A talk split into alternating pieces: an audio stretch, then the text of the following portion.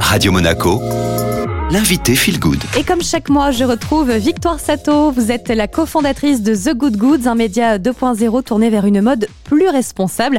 Alors ça tombe bien, aujourd'hui on va parler de la mode circulaire pour les enfants. On le sait, hein, une garde-robe pour les bambins, ça coûte très cher, il faut la changer très souvent et ce n'est ni bon pour le porte-monnaie ni bon pour l'environnement. Alors concrètement, Victoire, on peut miser sur la mode circulaire, mais quels sont ses avantages? Eh bien c'est éco-responsable. La mode circulaire, qu'il s'agisse d'une forme de recyclage ou de seconde main, c'est souvent l'option la plus éco-responsable. Ça nous permet de nous affranchir de l'étape de production, majoritairement industrielle, responsable d'au moins 50% de l'impact global du vêtement. Et la vente de vêtements d'occasion, comme le reconditionnement en nouveaux vêtements, se fait bien souvent en circuit court, ce qui limite également la pollution liée à leur transport. Et on imagine également que d'un point de vue euh, portefeuille, porte-monnaie, c'est bien plus économique la mode circulaire que la mode traditionnelle. Évidemment, ça évite aux parents de se ruiner à chaque poussée de croissance. Juste après la naissance, il est parfois nécessaire de changer la totalité de la garde-robe d'un bébé deux fois par mois. Et même après l'âge de deux ans, il est encore nécessaire bien souvent de racheter des nouvelles tenues au minimum à chaque saison. La mode circulaire, notamment la seconde main, est encore la meilleure option pour habiller son enfant à un prix juste et raisonnable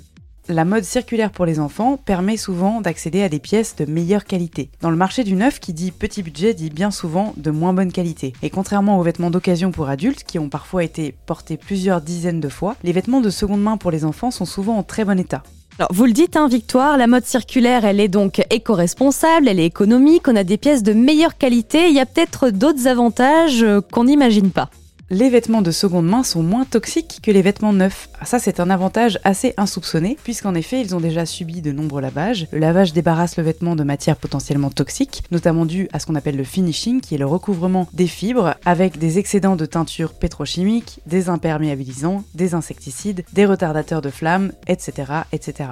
Ces substances potentiellement irritantes, voire parfois cancérigènes, peuvent être dangereuses au contact de la peau, mais aussi parce qu'elles libèrent ce qu'on appelle des coves, des composés organiques volatiles volatile dans l'air et que les enfants respirent. Enfin, dernier argument, la circularité, ça permet de renouer avec l'achat plaisir. Et oui, car il est normal, voire sain, de vouloir renouveler ses vêtements ou ceux de ses enfants. En privilégiant les modes de consommation plus responsables, les parents peuvent se délester du poids de la culpabilité et continuer à prendre du plaisir en chopant pour leurs enfants. Merci beaucoup Victoire Sato. On vous retrouve évidemment le mois prochain. Si vous avez envie de miser sur la mode circulaire pour vos enfants, eh bien sachez qu'il existe plusieurs plateformes, hein, comme nous les a dévoilées Victoire Sato. Il s'agit de By Bamboo, Patatam, Rose Indigo, Little Pop, Mille Adoré et il était plusieurs fois.